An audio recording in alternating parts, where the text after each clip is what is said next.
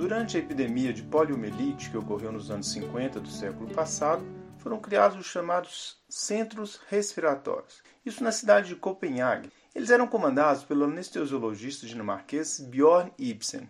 Estes centros eles foram os precursores das UTIs modernas. Na época, os ventiladores mecânicos ou pulmonares eram máquinas enormes, chamadas pulmões de ferro, e funcionavam gerando pressão negativa para compensar a fraqueza da musculatura respiratória causada pela polio. Em seguida, vieram os equipamentos baseados no princípio da pressão positiva, utilizados inicialmente nas salas de anestesia. Os primeiros eram completamente mecânicos, sem microprocessamento eletrônico. Os médicos com pouco mais de estrada devem lembrar com certo saudosismo do inesquecível Bird Mark VII, cujo inventor, o americano Forrest Bird, faleceu em 2015. Este aparelho é considerado o primeiro ventilador pulmonar usado em larga escala no tratamento de pacientes criticamente enfermos.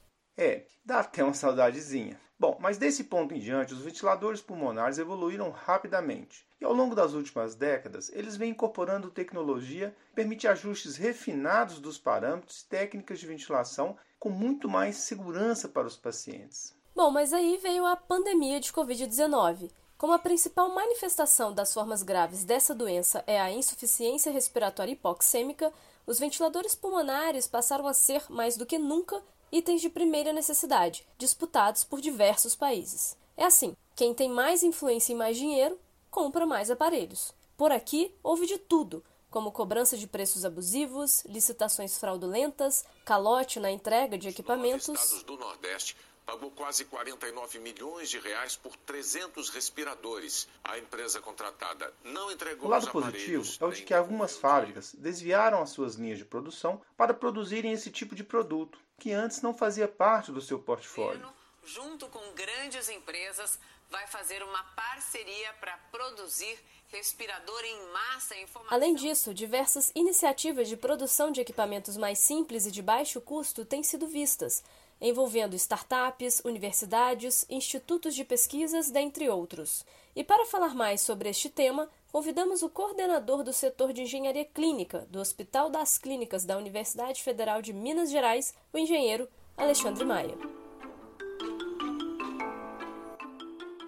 Alexandre, para começarmos o nosso bate-papo, você poderia nos dizer, do ponto de vista técnico, o que seria um ventilador mecânico?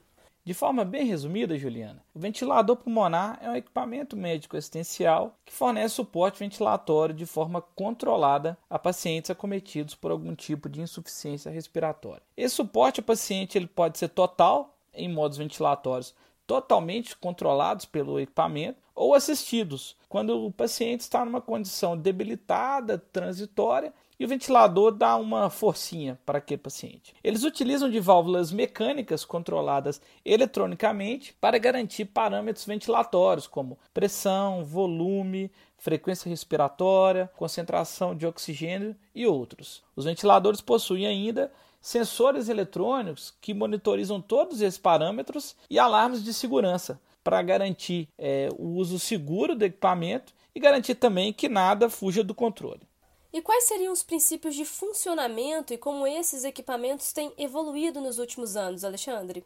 Bom, o princípio de funcionamento dos ventiladores é basicamente o mesmo. O que tem mudado muito nos últimos anos é a tecnologia embarcada nesses equipamentos. A gente percebe uma evolução muito grande dos softwares de controle, principalmente. Eles têm se tornado cada vez mais intuitivos, fáceis de operar e possibilitam a monitorização de diversos parâmetros dos pacientes em tempo real.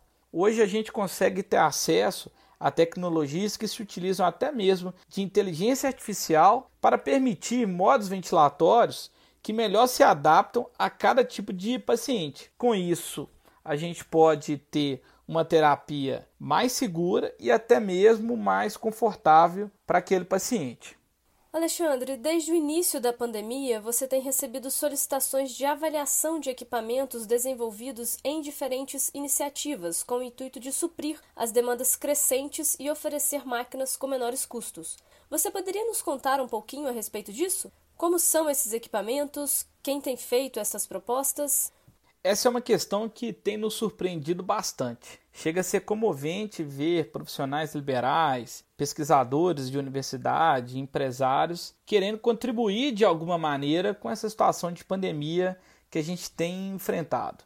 A gente teve a oportunidade nessas últimas semanas de testar equipamentos de todos os tipos equipamentos que nasceram do zero, né, que foram desenvolvidos através apenas de uma ideia e que foram criando corpo, equipamentos que foram sendo adaptados de uso veterinários para uso em humanos e equipamentos que a gente chama de ambus automatizados, que são basicamente aqueles dispositivos ressuscitadores manuais sendo automatizados para funcionarem como ventiladores pulmonares. Contudo, a gente tem que ter muito cuidado com esses equipamentos. Primeiro porque o ventilador pulmonar ele não é simplesmente um soprador de ar para dentro dos pulmões dos pacientes. Ele é mais do que isso. O ventilador precisa ter ainda uma série de controles e monitorização para garantir segurança para aquele paciente. Então, nesses equipamentos que a gente pôde avaliar, que a gente pôde trabalhar junto, nós tivemos a oportunidade de alertar, de mostrar todos esse,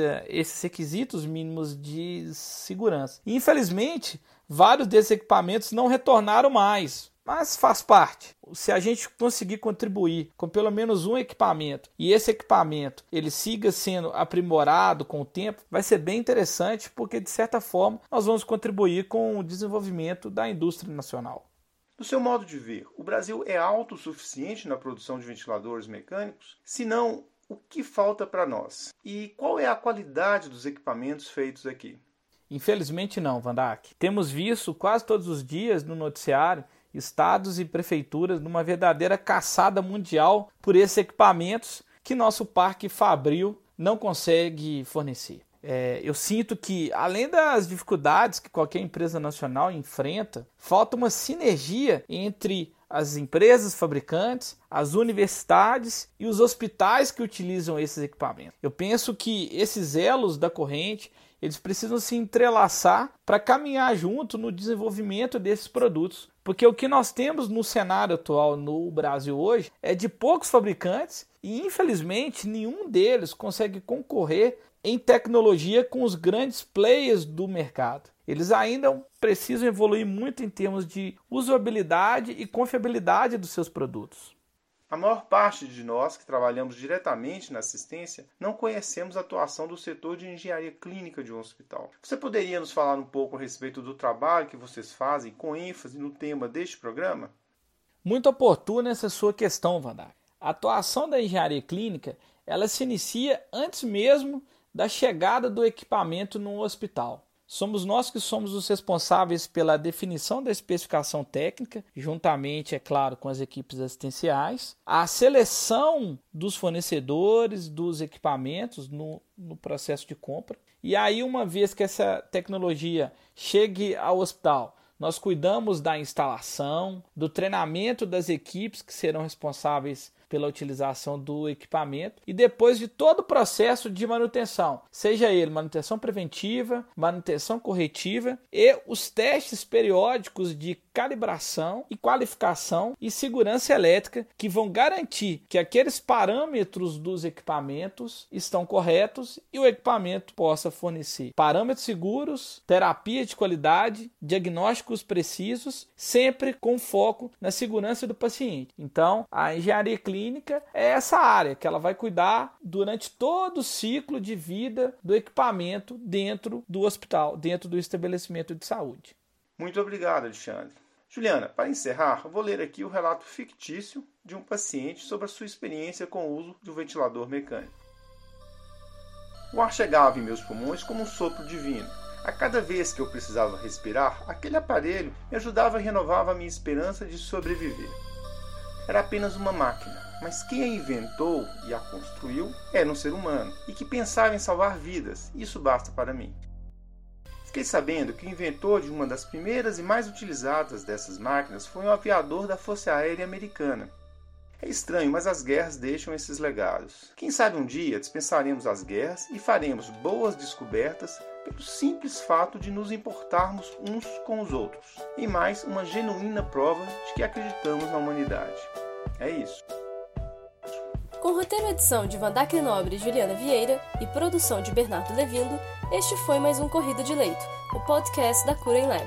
Até a próxima semana. Até!